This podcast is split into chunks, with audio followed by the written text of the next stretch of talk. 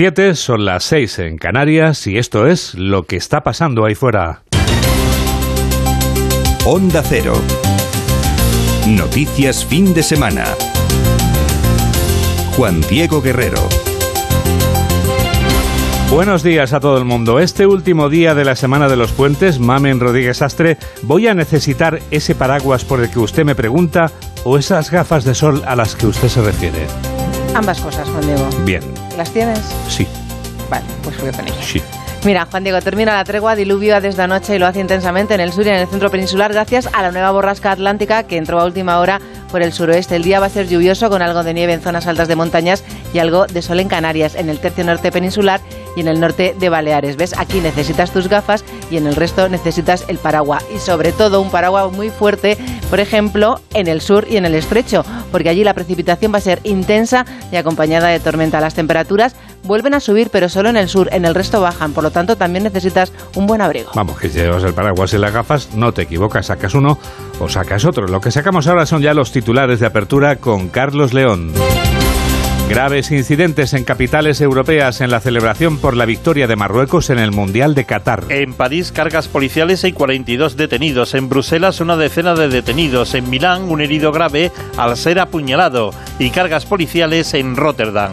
En Madrid y Barcelona también se reunieron aficionados de Marruecos para celebrar el triunfo de su selección, pero no hubo graves incidentes. Alberto Núñez Feijó pide elecciones ya en la entrevista que publica El Mundo. Añade el presidente del Partido Popular que el plan de Pedro Sánchez no tiene legitimidad y que nada de lo que está haciendo el gobierno en esta, en esta deriva autoritaria se sometió a las urnas. El PP recurrirá a la reforma del Código Penal al Constitucional. Lo ha asegurado la secretaria general del partido, Cuca Gamarra, que ha añadido que lo hace para frenar la deriva autoritaria de Pedro Sánchez el recurso de amparo ante el Tribunal Constitucional que vamos a promover los diputados del Grupo Parlamentario Popular ante el atropello que se está produciendo en el Poder Legislativo, para saltarse todos los controles de legalidad y además la búsqueda de cualquier tipo de consensos. El PSOE acusa a Núñez Feijóo de practicar una política antisistema. Lo ha asegurado la portavoz socialista y ministra de Educación Pilar Alegría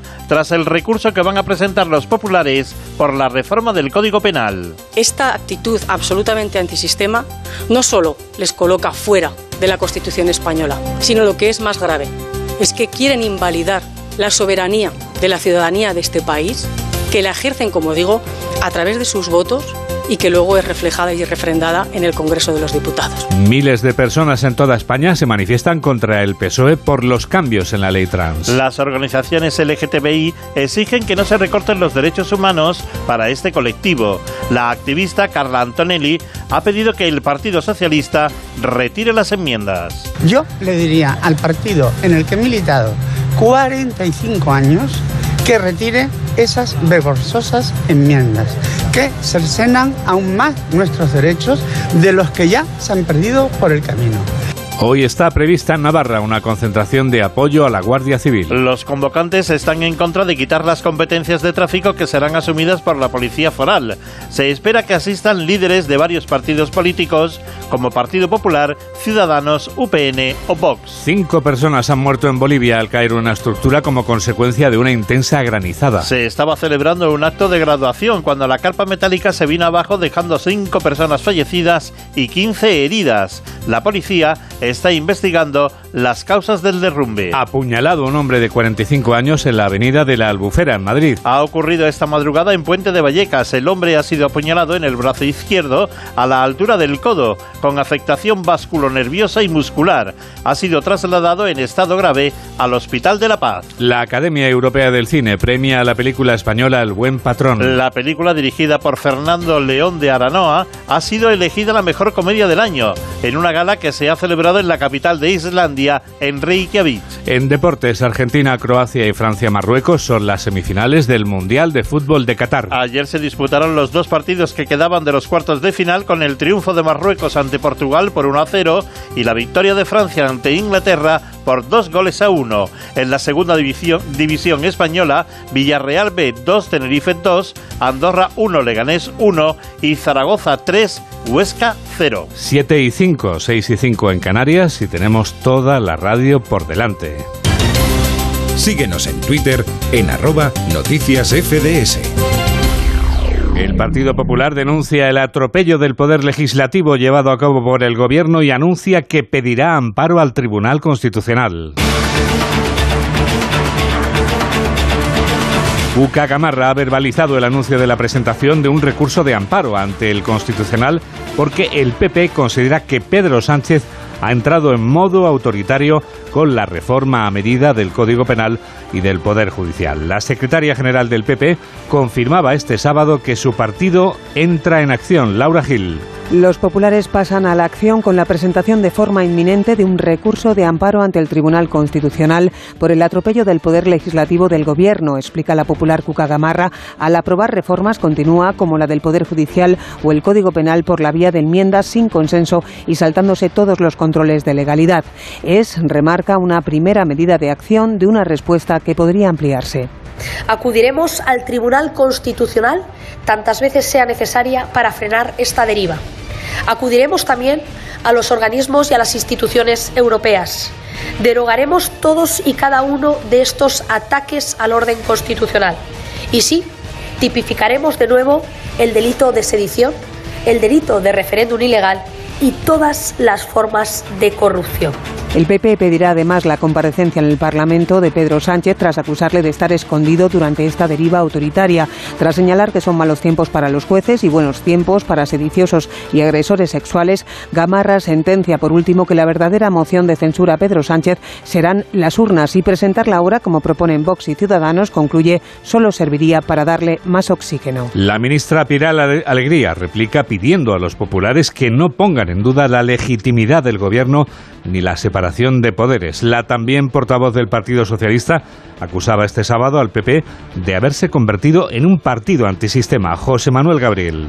La portavoz socialista ve a un partido popular antisistema instalado al margen de la Constitución y que no respeta ni la separación de poderes ni a esos mismos poderes del Estado, a los que descalifica e insulta tratando de restarles legitimidad. Al secuestro del Poder Judicial se une también los insultos al Ejecutivo y ahora a la falta de respeto al poder legislativo de nuestro país. Por tanto, lo que debería hacer el señor Feijo es dejarse de escribir tanto tuit y dar explicaciones a esta política antisistema en la que, en la que se ha adentrado. Porque lo que estamos viendo por parte del Partido Popular es que no respetan la separación de poderes de este país o solo lo hacen cuando ellos gobiernan. Respecto de la reforma del delito de malversación, Pilar Alegría dice que los socialistas nunca apoyarán beneficios a procesados o condenados por corrupción y que el uso indebido de los recursos públicos seguirá siendo delito. Son líneas rojas, ha dicho que el PSOE no va a traspasar. Esquerra ha reconocido que los cambios sobre sedición y malversación que preconiza el gobierno van a favorecer a sus militantes condenados por el procés, pero mientras tanto, los republicanos se encuentran al borde del abismo en el gobierno autonómico catalán que preside Pera Aragonés. El Ejecutivo catalán aguanta con el apoyo de los 33 diputados de Esquerra frente a los 102 de la oposición. Y los catalanes siguen sin presupuestos porque la oposición que encabeza el socialista Salvador Illa enfría la posibilidad de un acuerdo. Tampoco Junts, antiguo socio de gobierno de Esquerra, añade optimismo a esta situación. Redacción de Onda Cero en Cataluña, Jaume Mas. El líder del PSC, Salvador Illa, aún ve lejos la aprobación de los presupuestos de la Generalitat. El socialista afirmó en una entrevista en la agencia EFE que si depende de ellos habrá acuerdo, siempre que no haya volantazos por parte del gobierno de Per Aragonés. Y ahora parece que sí, que eh, hay que pactar los presupuestos pues deprisa y corriendo. ¿no? En lo que depende de nosotros, Cataluña tendrá presupuestos, pero va a tener unos buenos presupuestos. Y va a ser con un buen acuerdo. Y eso exige su tiempo. Estamos, decía la semana pasada, al principio del principio, hoy le puedo decir que estamos al principio. Y ya espera que no se repitan los vetos y cambios de parecer del Ejecutivo de Aragonés, cosa que ya han vivido otras veces. Por su parte, la portavoz en el Congreso de Junts, Miriam Nogueras, aseguró que Esquerra Republicana actúa con opacidad en las negociaciones. Desde Junts dicen que la pelota está en el tejado de Esquerra y añaden que si quieren llegar a un acuerdo deben mostrar todas sus cartas. Son declaraciones en F. Nos preocupa la opacidad y esto lo vemos también con el gobierno español. El gobierno español cuando negocia presupuestos no es transparente. Eh, y nos preocupa que esté pasando lo mismo, que Esquerra pretenda que aprobemos unos presupuestos eh, a cambio de nada. Nogueras espera que Per Aragonés hable con los partidos independentistas, pero afirma que no le sorprende que el republicano negocie con los socialistas y los comuns. Unos comuns que por su parte han puesto líneas rojas a las negociaciones y que no darán apoyo a unos presupuestos que den la espalda a la situación que vive la atención primaria. Otro de los socios parlamentarios del gobierno, EH Bildu, es el que ha pactado la transferencia de las competencias en tráfico que actualmente tiene la Guardia Civil a la Policía Foral en Navarra. Partido Popular, Ciudadanos y Vox participarán esta mañana en una concentración de apoyo al Instituto Armado. Jorge Tirapu, desde Onda Cero Pamplona, tiene los datos de esta movilización. Una movilización que llega tras el pacto alcanzado entre el Gobierno de España y H. Bildu para los presupuestos generales del Estado y que va a suponer en la práctica el traspaso de la transferencia de tráfico a Navarra y su asunción por parte de la Policía Foral a finales de marzo de 2023. JUCI, la asociación profesional mayoritaria en el Consejo de la Guardia Civil, que desempeñaba esta labor, ha incidido en el reconocimiento que desarrollan los guardias civiles en la comunidad foral. Agustín Leal es portavoz de Jucil. Queremos que se escuche bien alto, que se comete una injusticia y que la cesión de las competencias de tráfico en Navarra es para nosotros un paso más en el desmantelamiento de las instituciones del Estado en algunas comunidades autónomas españolas. Movilización que secundan 10 asociaciones de Navarra y a la que se han sumado algunas formaciones políticas como UPN, PP, Ciudadanos o Vox. 7 y 12, 6 y 12 en Canarias. Noticias fin de semana. Juan Diego Guerrero. Este domingo acaba la Semana de los Puentes. Y en Madrid acaban los nueve días de oro porque miles de turistas se pasean por la capital de España desde el sábado de la semana pasada. El comercio madrileño y la hostelería particularmente eh, están muy agradecidos sin duda por el gasto que hacen los visitantes durante el puente de diciembre. Marisa Menéndez. El puente de diciembre es tradicionalmente uno de los más importantes para la Comunidad de Madrid, especialmente para la capital, que recibe en estas fechas a miles de turistas, ciudadanos que llegan sobre todo de otras partes de España, aunque también hay turismo internacional, y que vienen a Madrid a ver las luces, a hacer las compras de Navidad, a disfrutar de la oferta cultural, gastronómica y comercial de Madrid, y que aprovechan también para buscar la suerte en Doña Manolita, todo a pesar de la lluvia. Claro, a ver la Plaza Mayor, que nos gusta mucho el mercadillo navideño, comprar algunas figuritas mucha gente, la verdad. Pero con la lluvia y tal, pues esperaba menos ver todas las luces, todo lo que hay por aquí, comer. Nos está haciendo muy mal día, pero el agua no nos, va, no nos va a temer. A disfrutar de Madrid, se ve animando y está todas las calles llenas y mucha gente. Hemos visto el Rey León, eh, hemos visitado las zonas así más, más importantes de aquí y súper bien. Mañana la guane con un chubasquero y para adelante. En este sentido, las previsiones hablan de más de un 70% de ocupación en la capital, cifras similares a las que había antes de la pandemia. Un número significativo de esos turistas que han viajado a Madrid lo ha hecho en vehículos híbridos o eléctricos y ahora que la gasolina y el gasóleo están condenados a desaparecer, escuchamos hablar de nuevos combustibles para los medios de locomoción. Estamos, ah, se escuchan hablar mucho del hidrógeno verde. Sí, pero ¿de dónde sale? ¿Tiene España capacidad para producir esa alternativa a la gasolina y al gasóleo en cantidad suficiente? Estas preguntas tienen respuesta en el reportaje que ha preparado Patricia Gijón. El hidrógeno verde es un recurso energético no contaminante que se produce con energías renovables, como explica Ricardo Latorre, ingeniero de la Universidad Europea. El hidrógeno verde, por tanto, es el producido por electrólisis del agua, utilizando como fuente de energía una energía eléctrica de origen renovable. Tiene además usos diversos, según señala en Onda Cero Marcos Rupérez, profesor del OBS Business School. Cuando hablamos de hidrógeno hablamos de coches, de camiones, hablamos de, de generas fertilizantes, hablamos de muchas cosas diferentes, ¿no? Entonces, claro, hablamos incluso de intercambiar energía entre países. Entre las ventajas tiene además la facultad de almacenarse, pero aún es una tecnología en pañales que sale muy cara y necesita grandes instalaciones para producirla. El objetivo de España es generar 4 gigavatios en 7 años, es decir, el equivalente a 4 centrales nucleares. El hidrógeno hidrógeno verde debe alcanzar el 25% del consumo industrial en 2030.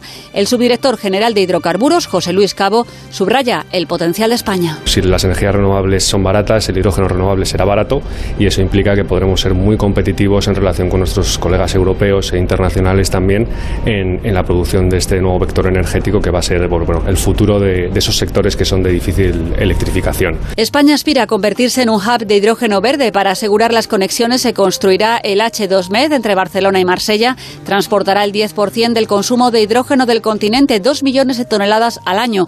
Pero habrá que esperar hasta 2030 para que sea una realidad. Siete y cuarto, seis y cuarto en Canarias. Onda Cero. Noticias fin de semana.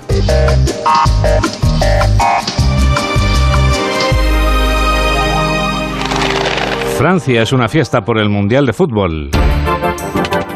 La celebración de los seguidores franceses y marroquíes por el paso de sus selecciones a semifinales del Mundial de Qatar se adueñaba este sábado de las calles de París. La noche ha tenido celebración, pero también ha tenido altercados en la ciudad. Corresponsal de Onda Cero en París, Álvaro del Río.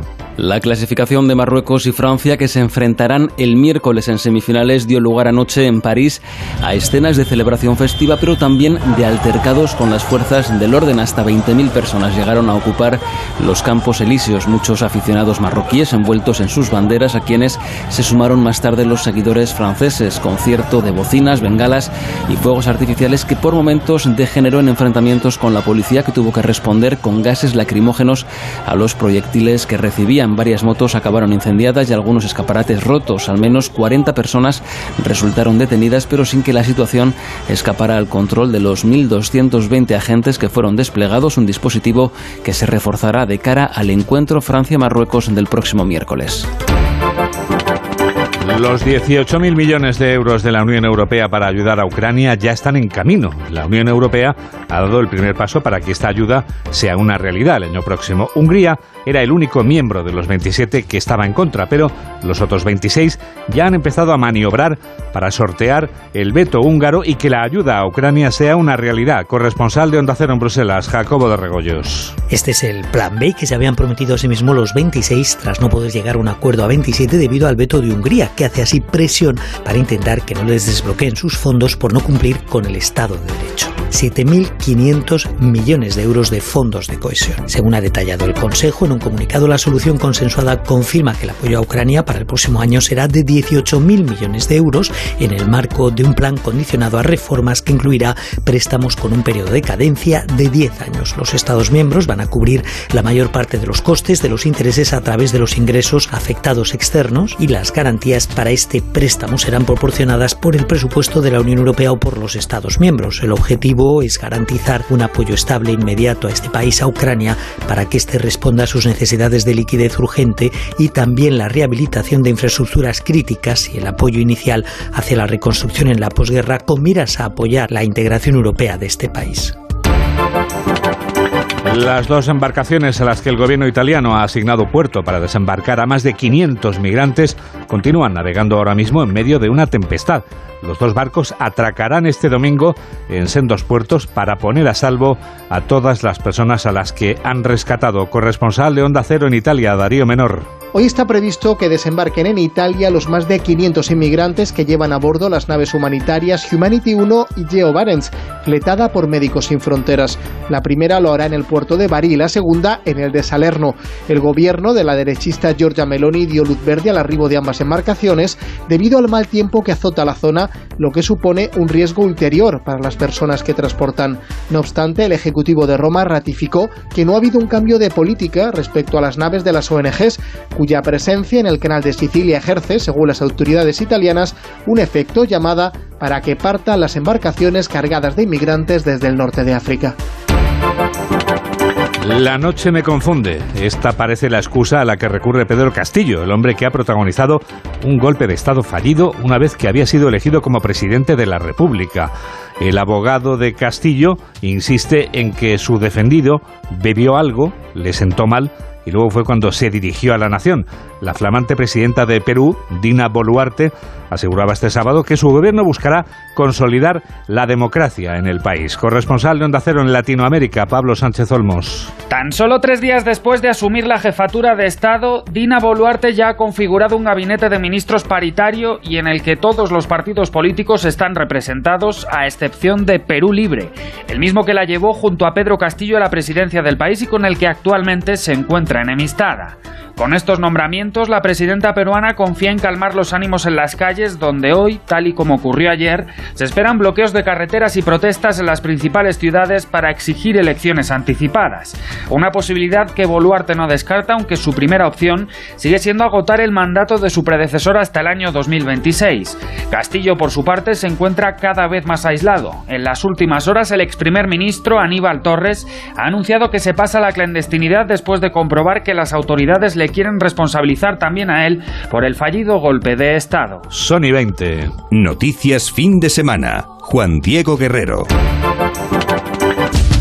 Hay dos millones de personas que tienen algo en común en nuestro país.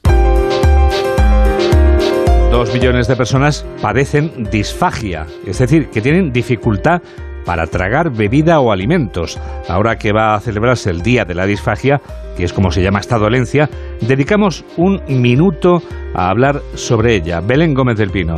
Puede sufrirse a cualquier edad y por múltiples causas, patologías neurológicas, oncológicas, quirúrgicas, puede relacionarse con la edad avanzada o con la inmovilización prolongada y llega a afectar a dos millones de personas en España con dificultad para tragar alimentos, bebidas o su propia saliva.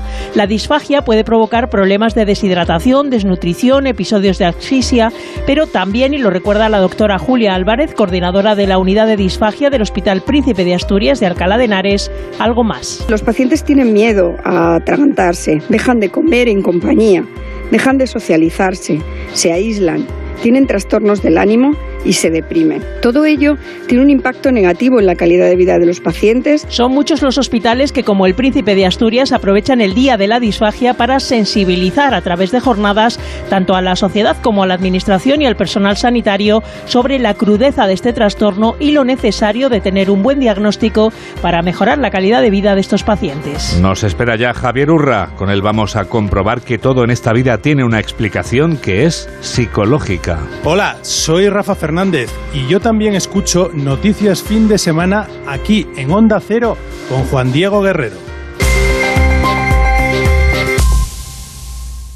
Nuestro sueño era revolucionar el sistema alimentario para hacerlo más sostenible y eficiente. Y lo estamos haciendo. Somos de la generación de los que sueñan y hacen. Con los fondos de la Unión Europea, miles de sueños como el de Aura, de Groots Hydroponics se están haciendo realidad. Entra en plan de recuperación.gov.es y haz el tuyo posible. Gobierno de España.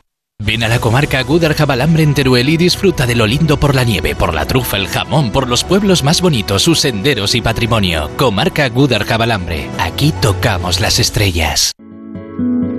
Entonces, ¿con la alarma nos podemos quedar tranquilos aunque solo vengamos de vacaciones? Eso es, aunque sea una segunda vivienda. Si se detecta cualquier cosa, nosotros recibimos las señales y las imágenes. Y sobre todo, la policía también podría comprobarlas e incluso desalojar la casa. Y con la app puedes ver tu casa cuando quieras. Y si es necesario, viene un vigilante a ver si está todo bien. Protege tu hogar frente a robos y ocupaciones con la alarma de Securitas Direct. Llama ahora al 900-272-272. Síguenos en Facebook en Noticias Fin de Semana Onda Cero. 7 y 23, 6 y 23 en Canarias y llega el minuto psicológico.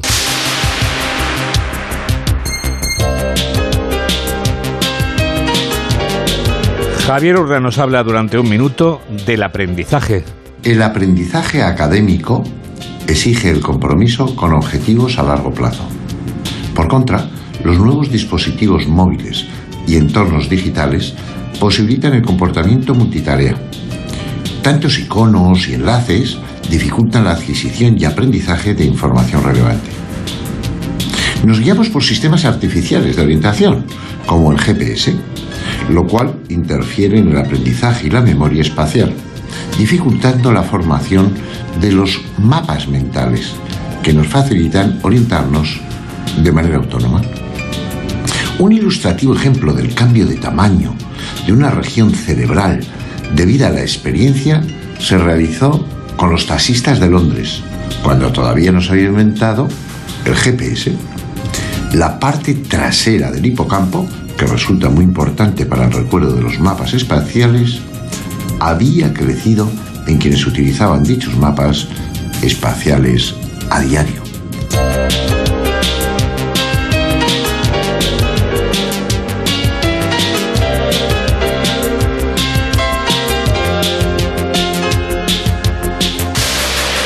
A diario, no solo en fin de semana puedes utilizar Tecnoticias. Tech Noticias fin de semana es un modo de entender la vida que te permite escuchar Onda Cero, te encuentres donde te encuentres. Por ejemplo, ahora mismo, imagínate que estoy en Islandia. Yo podría escuchar este programa de noticias. Anda, qué suerte has estado viendo los premios del cine europeo. Hombre, por favor. Todo tiempo a ir y volver. Enseguida conectamos, por cierto, con David Martos, que está allí en ¿Que Reykjavik. le encontraste? Jo, Bueno, por ¿Has favor. pasado frío? un poquito, sí. Sí. Había sol, has utilizado tus gafas de sol. Sí, las he utilizado Oye, para que- combatir el sol. Que tienes la suerte de estar en Islandia, pues no pasa nada. www.ondacero.es y nos escuchas, como hizo Juan Diego, por ejemplo, ayer. ¿A qué diste para atrás, Juan Diego? Por favor, vamos. Era súper fácil. Hombre, vamos. ¿Y a que volviste a escuchar el informativo de la mañana? Always. Claro, tú te vas a programas, en programas buscas noticias fin de semana y nos puedes escuchar el de ayer, el de hace una semana, el de hace dos, el de hace tres, el de hace cuatro, el de hace cinco. El de hace seis. Bueno, también puedes conectar, eh, Mamen, a través de la red social Facebook para comentarnos algo, si eso. Claro, si te aburrías, por ejemplo, estabas por ahí paseando y estabas aburrido, pues tú entras en Facebook, buscas en el buscador Noticias Fin de Semana Onda Cero, si no eres amigo nuestro, te haces amigo nuestro y a partir de ese momento, pues oye, comentas o lees, cotilleas, haces lo que quieras con nosotros. También puedes comentar y escribir lo que tú quieras en otra red social, que es Twitter. Sí, ahí somos arroba noticias FDS. Why reason? ¿Quiénes somos, Juan Diego? Noticias. Fin de semana. Pero tenemos más, la tercera red social, la de las fotos, Instagram. Guerrero-Juan Di. A ver si recordamos cuál es el nombre exacto de nuestra playlist en la que está alojada toda la música que suena durante esta temporada aquí en Noticias Fin de Semana. Estamos en Spotify y tienes que poner Noticias FDS Canciones 22-23. La Academia de Cine Europeo entregaba anoche sus premios anuales en la sede de la Ópera de Islandia, uno de los galardones, uno de los galardonados del cine europeo que tiene ya 35 años de antigüedad, es una comedia española. Enviado especial a Reykjavik, David Martos. Al final hubo premio para España. El productor Jaume Rouras y el director Fernando León de Aranoa recogían anoche el galardón a la mejor comedia del año 2022. European Comedy of 2022 is The Good Boss. Y lo hacían sobre el escenario del auditorio Harpa en Reykjavik, bromeando sobre el género del buen patrón. Creían que hacían un drama que acaba siendo nominado como comedia y ganando este premio. Serious people in the room. Y como decía León de Aranoa, acababan recogiendo la estatuilla las dos personas más serias de la sala. Las otras opciones de España aquí en Islandia no se cumplieron, ni Alcarras fue la mejor película, ni fue el mejor guion, ni Penélope Cruz fue la mejor actriz. La noche le sonrió a El Triángulo de la Tristeza de Ruben Östlund, que arrasó con cuatro premios, como ya le ocurrió hace un lustro con The Square. Ganó la Palma de Oro en Cannes, es la mejor película del continente y pone ya rumbo hacia los Oscars.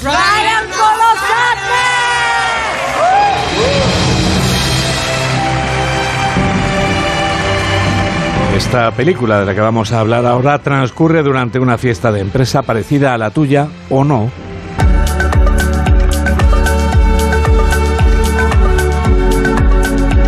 El filme recuerda a esas fiestas en las que jefes y subordinados quedan antes de Navidad, se desatan y luego se arrepienten una vez que les, se les ha ido la pinza. La presencia de una actriz de gran tirón como Jennifer Aniston completa un reparto de esta película coral que tiene una pretensión sencilla, entretenerte y hacerte reír, pero ¿acaso no es lo que pretende cualquier comedia? Mamen Rodríguez Aster nos desvela todo lo que no sabíamos de Fiesta de Empresa. La fiesta de Navidad se sitúa en una época sin pandemia y en una era menos civilizada. Se lo pasará de puta madre en nuestra fiesta de empresa esta noche. Es la manera de convencer a Walter, montándole la mejor fiesta navideña de su vida. Le encantará, le encantaremos, verá que nos importan los nuestros, se enamorará de nuestra filosofía y trabajará con nosotros. Y así salvaremos a todos. Walter, tenemos una propuesta más para ti. ¿Te van las fiestas? Antes sí. No es una fiesta religiosa ni estás en familia. Es una celebración para dejarse llevar y no tener miedo a decirle a tu jefe lo que verdaderamente piensas sin que te despidan. ¿Has visto esto? Hijos de la gran... Venid a la fiesta. Nos pondremos hasta el culo. Asistencia obligatoria. Problemas legales. Mary, Sí. es por el bien común, ¿vale? Smithy, Clay Bastón. No, no estoy muerto, era un rumor bien fundamentado. ¿Cuánto alcohol te puedo comprar legalmente? No hay filtros, eres tú mismo y un ser sincero con ayuda del alcohol y algo más. Vamos a emborracharnos. Vale, pero no mucho. Cuando bebo pasan cosas chungas. Desaparece el caballo de mi hermana, mi coche se llena de pelos de caballo y sangre, me señalan, fumo polvo de ángel como favor, se quema una playa. Yo nunca he tenido esos problemas. ¡Vamos! ¡A por una copa! ¡A! Una noche en la que una sola copa puede arruinarte la vida. ¿Qué estás haciendo? Cabrear a Mary. Hashtag la mejor fiesta de todas. Hashtag barra live. ¿Cómo se escribe Hanukkah? Espera, ¿a quién se lo vas a enviar? Ya sabes, a todo Chicago. Tenían claro que la ciudad tenía que ser Chicago, ciudad acogedora y sobre todo familiar. Ahí encontraron la sensibilidad que buscaban. ¿Trabajamos mientras caminamos? No tienes frío sin un buen abrigo. No, engordo 7 kilos cada invierno, no me hace falta. una elección muy sana. No mucho. En realidad, Miller llevaba varias capas de ropa debajo debido a una inusual ola de frío que había en Chicago cuando estaban rodando la película. La temperatura era negativa, la nieve natural y el viento también ayudó. Hola, ¿cómo estás, Susana? Geniales los renos, ¿eh? Guárdame esto, por favor. Gracias, acuerdo. esta es fantástica. Se rodó en Georgia y en mitad del verano, que es cuando pierden los renos su pelaje y su cornamenta. Así que hubo que crear unos cuernos y ponérselos a cada reno.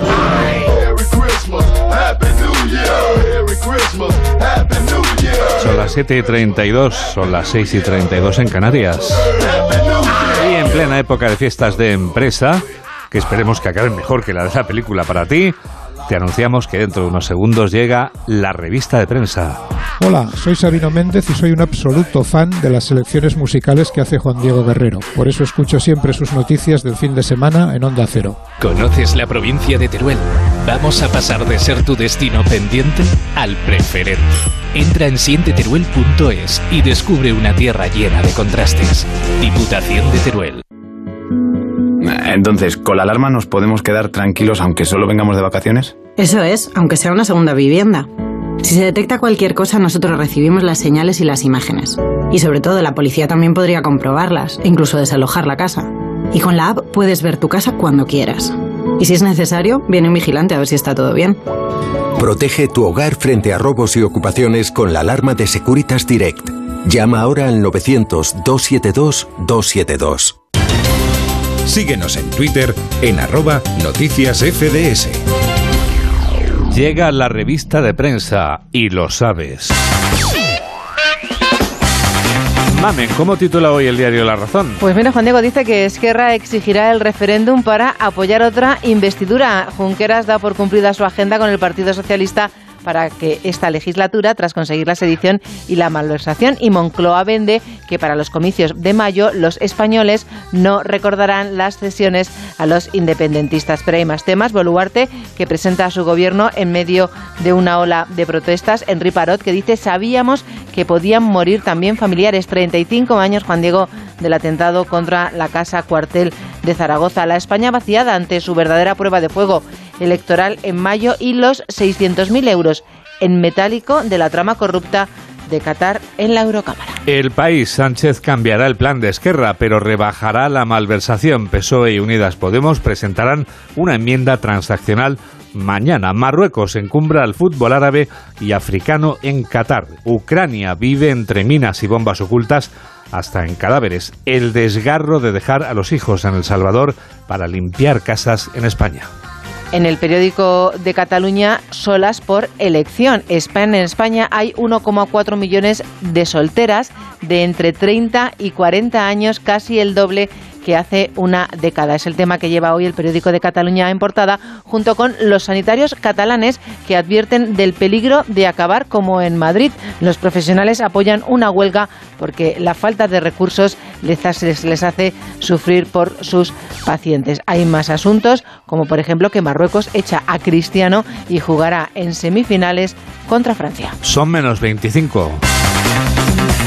En el diario El Mundo entrevista con Alberto Núñez Feijóo, presidente del Partido Popular, que dice pido elecciones ya. El plan de Sánchez no tiene legitimidad. Nada de lo que está haciendo el gobierno en esta deriva autoritaria se sometió a las urnas porque prometió todo lo contrario. Bakhmut es nuestro Stalingrado, testimonios desde primera línea en Ucrania. Y el marido de Nadia Calviño no tenía futuro en su empresa. No le dábamos tareas clave. En el periódico ABC, Feijó y Abascal, Juan Diego, que evitan el choque pero alejan sus estrategias. Sánchez, que acelera para llegar sin escollos a las elecciones de 2023. La presidenta de Perú llama a la calma tras las protestas de los últimos días.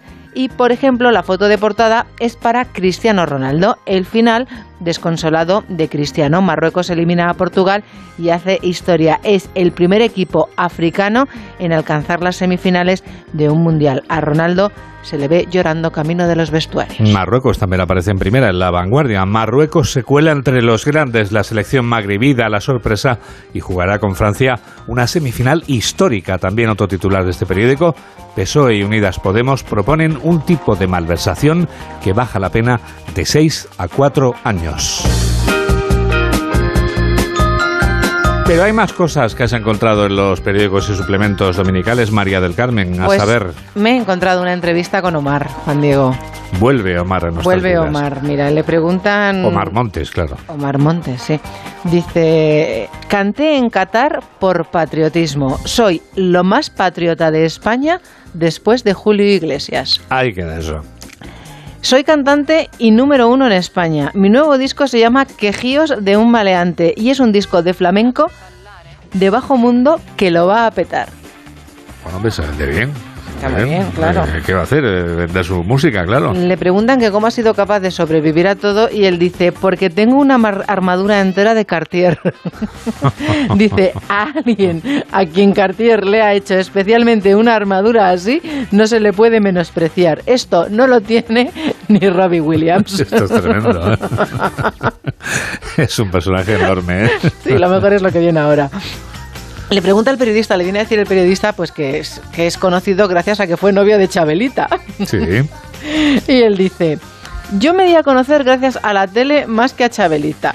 Conozco a otros novios que han tenido y no son número uno en España. Por ejemplo, soy el único al que se le ha visto en películas de Santiago Segura, al que le han hecho Es verdad, es verdad, sí. sí. al que le han hecho un documental en Amazon Prime, que ha escrito un libro, que ha sido campeón de boxeo, que ha sido número uno en streaming por encima de Alejandro Sanz, Rosalía o Zetangana. Ese soy yo. Haya recordado su currículum, claro.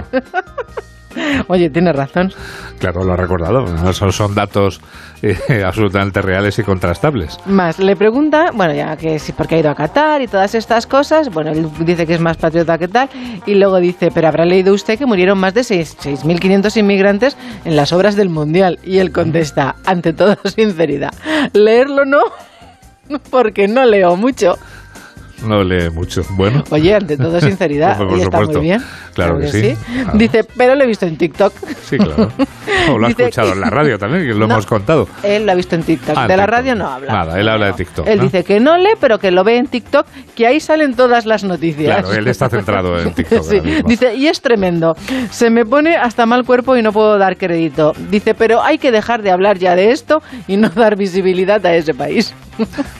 Muy bien, bueno, pues invitamos a Omar a que nos siga también aquí en Onda Cero a través de las redes sociales o de nuestra aplicación que es muy cómoda. Ya quiere, se Oye, decanta ha ido por como la todos, por tecnología. dinero, ¿eh? Está claro. Y además, oye, eh, él dice lo que piensa.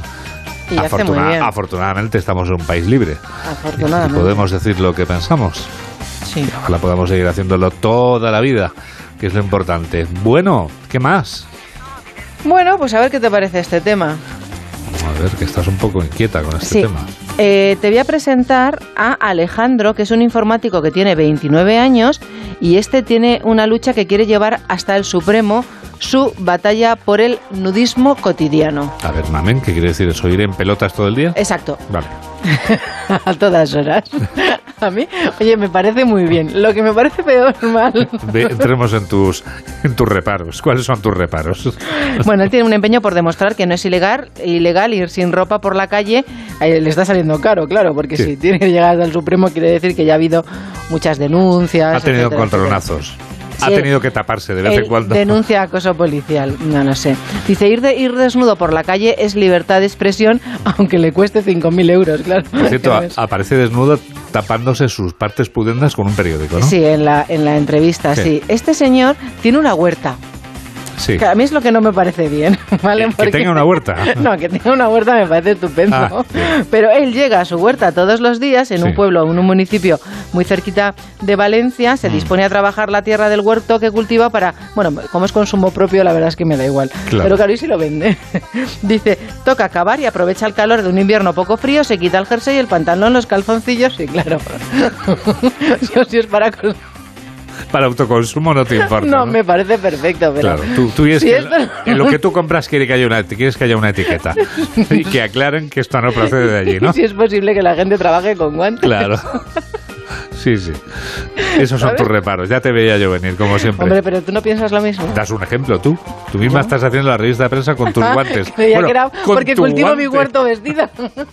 Con tu guante, porque te ha desaparecido Sí, sí, uno. Hoy, hoy solo tengo uno, no tenía más. Pero bueno, tienes dos. o sea, que más asuntos. Pues eso, que yo le apoyo. ¿Tú?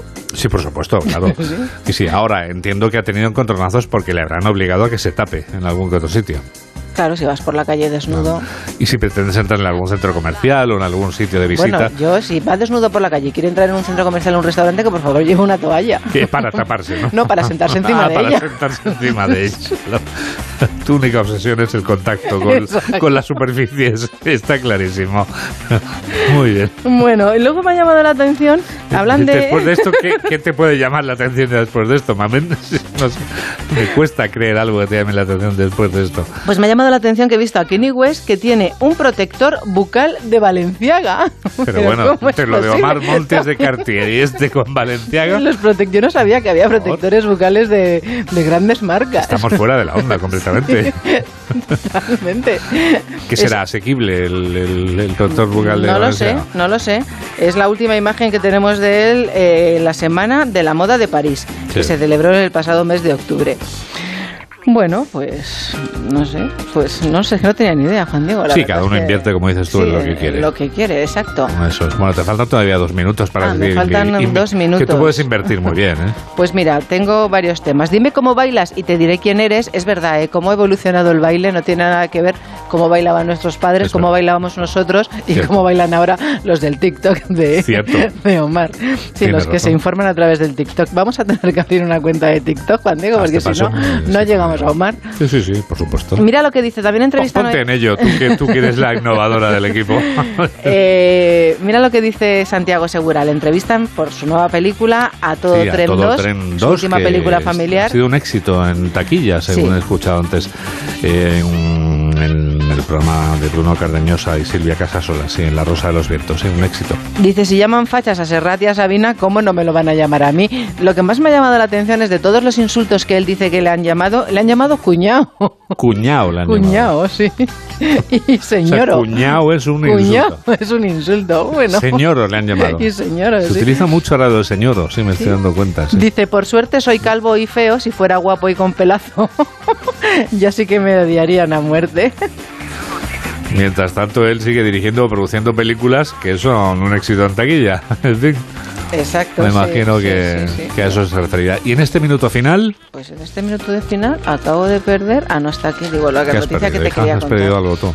La ropa que la llevaba en la mano. Como- te, es que te vas a contagiar de tu amigo el, el valenciano. A ver. Eh, eh, Kylie, la estrella de la Eurocámara, esta señora, es impresionante. Eh, según la prensa belga, el padre de la socialista también habría sido detenido huyendo de su domicilio con una maleta repleta de dinero. Pero Vuelven bueno, las favor. maletas repletas de dinero. La Madre socialista tenía en su casa bolsas repletas de dinero. Claro, Vuelven también las bolsas. las bolsas. Esto, esto me recuerda a otra época, de verdad.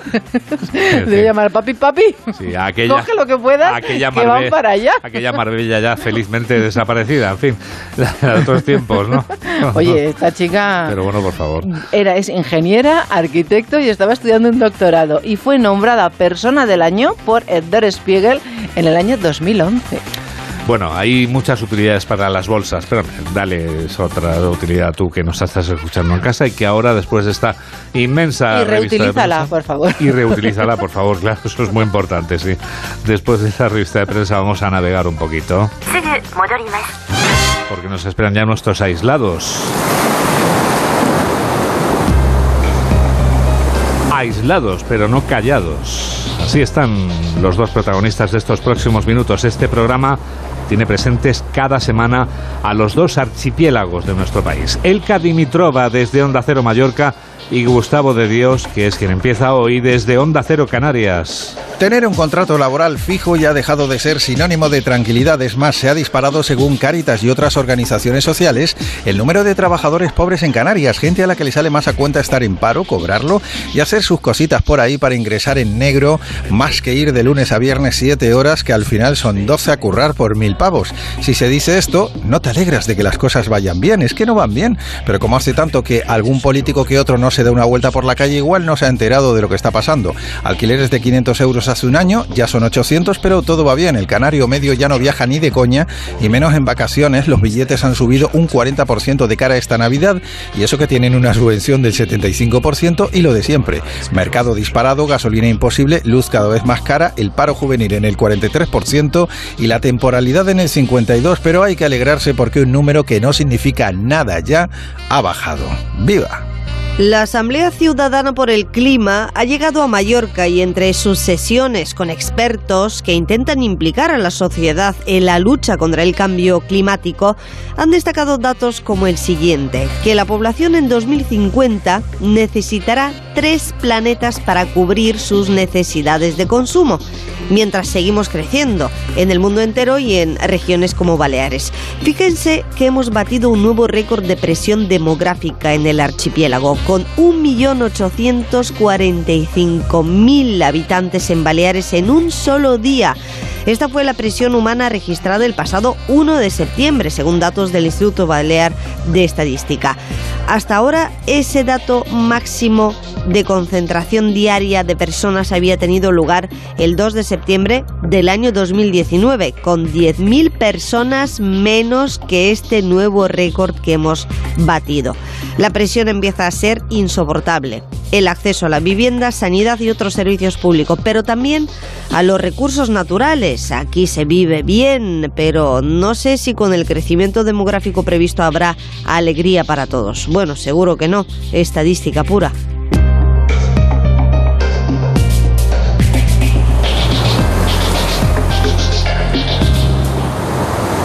Ocho menos 13, 7 menos 13 en Canarias. Y llegados a este punto. Aquí están las noticias del deporte. Aquí está Alberto Fernández. ¿Qué tal? Buenos días, Juan Diego. Las semifinales del Mundial de Fútbol de Qatar ya están conformadas. El viernes conocimos la primera entre Croacia y Argentina y ayer fueron Francia y Marruecos las que avanzaron a la penúltima ronda del campeonato. La sorpresa fue precisamente el combinado africano, Marruecos, que derrotó a Portugal 1-0 gracias al tanto anotado por Youssef Nesiri. Habla el guardameta marroquí Yassin Bono. Estamos muy felices, muy difícil encontrar las palabras para describir ese momento. La verdad que impresionante el trabajo del equipo, el aliento de nuestra gente, es muy, muy difícil, de, no sé qué techo va a tener ese equipo, porque ya vimos que pudimos sacar todos los partidos hacia adelante, con jugadores lesionados hoy, y es increíble. Además, por la sintonía de Radio Estadio Noche pasó Eduardo Domínguez, un gallego dentro de la disciplina marroquí. Es el preparador físico de una selección que ha hecho historia. Marruecos es la primera africana que se cuela en las semifinales de un mundial. Pues sí, la verdad que sí, la verdad que obviamente rompe las filas de, de- de que la selección de Marruecos llegase a esta, a esta fase del Campeonato del Mundo. Pero bueno, mira, eh, se van dando, se van dando los partidos, se van afrontando cada uno de ellos y al final, mira, nos hemos tocado entre las cuatro mejores selecciones del mundo. Me lo habían advertido que bueno, que Marruecos eh, es un país muy futbolero, un país que también, eh, bueno, con mucho espíritu mm, patriótico y que la verdad que del norte al sur, a ese a oeste, pues la de Marruecos cada vez que juega, pues que todo el mundo se, se vuelca, se vuelca en ello y, y la verdad que, bueno, pues es una manera también de reivindicar, eh, pues país, eh, una- un continente y, y- y esa parte, pues bueno, la Ajá. parte que me toca, que, que no es mucha, pero en algo, en algo colaboro, pues por lo menos eh, hacer felices a mucha gente, pues yo creo que puede ser, es es muy bonito, claro. La otra cara de la moneda fue la portuguesa, eliminados en cuartos con todas las esperanzas que tenían puestas en esta generación. El capitán Pepe, tras el choque, se quejó del arbitraje. Sofremos um gol eh, onde não esperávamos. Sufrimos un gol cuando no lo esperábamos. Um Pero lo que es inadmisible es que haya aquí un árbitro argentino después de lo que pasó anoche, Eh, toda a Argentina a falar árbitro argentino de lo que dijo Messi, toda Argentina hablando, y pita un árbitro argentino. Veio No digo que venga condicionado, pero ¿cuánto tiempo jugamos en la segunda parte? dele sem parar, deu 8 minutos só de desconto. No hemos jugado nada y ha añadido solo 8 minutos, sin jugar nada. Portugal ha trabajado muy serio para estar en esta Copa del Mundo y hemos sido la única selección que ha querido jugar. Nada, era a única equipa que queria jogar futebol era nós, Portugal. En el segundo duelo, Francia e Inglaterra dejaron otro partido emocionante. Los franceses se adelantaron gracias al tanto marcado por el madridista Chouameni. Empató Inglaterra con el penalti anotado por Harry Kane. Giroud puso el 1-2 definitivo, ya que Harry Kane de nuevo falló otro penalti. Lo hizo dejando a los ingleses de vuelta a casa. La alegría de los goleadores Olivier Giroud y Chouameni. Es extraordinario. Hemos trabajado tremendamente bien defensivamente en cuanto nos pusimos por delante en el marcador. Me recordó un poco al encuentro de Bélgica del 2018. Estoy muy orgulloso de este equipo e iremos lo más lejos que podamos. Eh, estamos muy contentos eh, porque ganamos este partido y vamos a, a trabajar y hacer todo para ganar el próximo partido contra Marruecos. Por la parte inglesa, Henderson salió a respaldar precisamente a Harry Kane tras fallar ese penalti que les hubiera mandado a una supuesta prórroga. Ha marcado tantos penaltis para nosotros, ha marcado el primero de hecho, ha colaborado en tantos goles para llegar hasta aquí, le hará más fuerte en el futuro, estoy seguro de eso. Es un delantero de clase mundial, nuestro capitán, y no estaríamos aquí si no fuera por él. Y en segunda división, partidos de la jornada número 20 ayer, resultados Andorra 1, Leganés 1, Villarreal B 2, Tenerife 2 y Zaragoza 3, Huesca 0. Para hoy, a las 2 de la tarde, la Unión Deportiva Ibiza recibe al Málaga. Para las 4 y cuarto tenemos dos partidos, el Sporting de Gijón Cartagena y el Ponferradina Lugo. Dos más para las seis y media, Eibar Real Oviedo y Granada Burgos. Y otros dos que cerrarán a las 9 de la noche la jornada dominical. El primero en el Sardinero, el partido que enfrentará al Racing de Santander contra el Mirandés. Y el segundo en el estadio de Gran Canaria a las 8 hora insular, Unión Deportiva Las Palmas, Albacete. Ocho menos 8, 7 menos 8 en Canarias. Estos son los titulares de cierre con Carlos León y Mamen Rodríguez Astre. En varias capitales europeas se produjeron graves incidentes en la celebración de los aficionados de Marruecos por su triunfo en el Mundial de Qatar. Cargas policiales y 42 detenidos en París. En Bruselas, una decena de detenidos. En Milán, un herido grave al ser apuñalado y cargas policiales en Rotterdam. En Madrid y Barcelona también celebraron el triunfo de Marruecos, pero no hubo graves incidentes. Alberto Núñez Feijo pide elecciones ya. En la entrevista que hoy publica el periódico El Mundo. Añade el presidente del Partido Popular que el plan de Pedro Sánchez no tiene legitimidad y que nada de lo que está haciendo el gobierno en esta deriva autoritaria se sometió a las urnas. El Partido Popular recurrirá la reforma del Código Penal al Constitucional y el PSOE califica de antisistema a Feijó. La secretaria general del Partido Popular, Cuca Gamarra, ha confirmado que presentarán un recurso ante el Tribunal Constitucional. Por su parte, la portavoz socialista y ministra de Educación, Pilar Alegría, acusa a Feijó de practicar una política antisistema. La presidenta de la Eurocámara suspende a la vicepresidenta por caso de corrupción. Roberta Ha decidido suspender a la vicepresidenta de la institución, Eva Kaili, una de las cinco personas arrestadas el viernes en el marco de un posible caso de corrupción, organización criminal y blanqueo de capitales en la Eurocámara ligado a Qatar. Hoy está prevista en Navarra una concentración de apoyo a la Guardia Civil. Los convocantes están en contra de quitar las competencias de tráfico que serán asumidas por la Policía Foral. Se espera que asistan líderes de varios partidos como Partido Popular, Ciudadanos, UPN o Vox. La Academia Europea del Cine premia a la película española El Buen Patrón. La película dirigida por Fernando León de Aranoa ha sido elegida la mejor comedia del año en una gala que se ha celebrado en la capital de Islandia, en Reykjavik. En deportes, Argentina-Croacia y Francia-Marruecos son las semifinales del Mundial de Fútbol de Qatar. Ayer se disputaron los dos partidos que quedaban de los cuartos de final con el triunfo de Marruecos ante Portugal por un gol a cero y la victoria de Francia ante Inglaterra por dos goles a uno. Y en el tiempo, hoy día de lluvias generalizadas en casi toda la península y vuelve la nieve. Se espera para este domingo cielo nuboso en casi toda España y lluvias más dispersas en el norte y localmente fuertes o persistentes en el sur y en el suroeste peninsular. En las cordilleras del norte y del centro peninsular, la, precipita la precipitación puede ser de nieve por encima de los mil metros. Esto es América y este es Agustín Alcalá.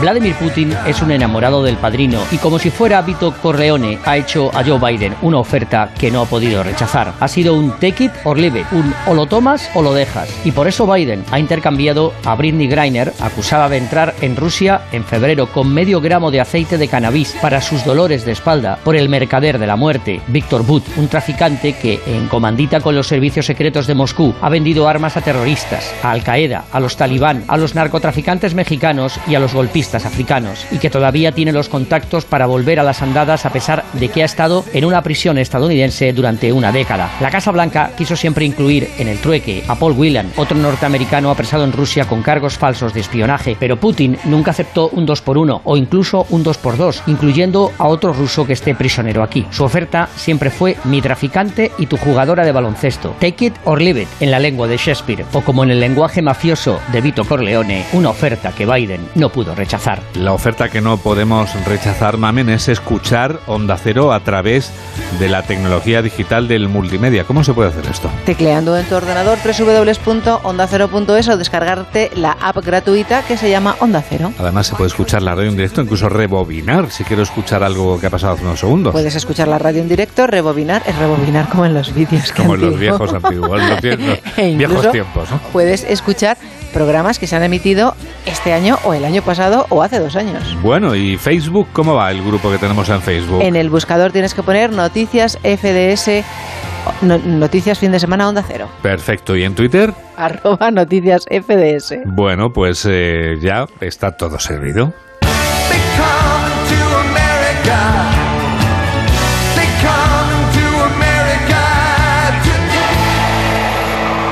Mamel Rodríguez Astre es quien produce y Miguel Jurado es quien realiza este programa de noticias aquí en Onda Cero, en la radio. Tendremos otra edición a las 2 de la tarde, a la 1 en Canarias. Hay que ver cómo pasa el tiempo. Nos despedimos ya con la voz de una cantante y compositora nacida en el Reino Unido, pero que ha crecido en Canadá.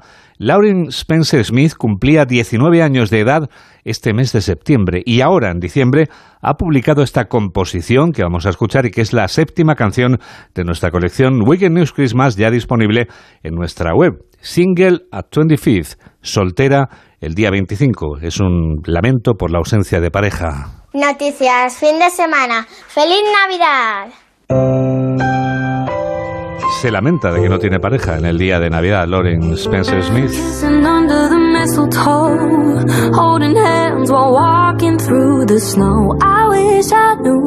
Porque a los like. 19 también puede echarse de menos tener pareja. Lauren Spencer Smith nos muestra en esta canción cómo una voz y un piano han bastado para conquistar a la legión de fans que ya la siguen. Gracias por estar a ese lado de la radio en la que enseguida comienza por fin los lunes con Jaime Cantizano. Que la radio te acompañe. Adiós.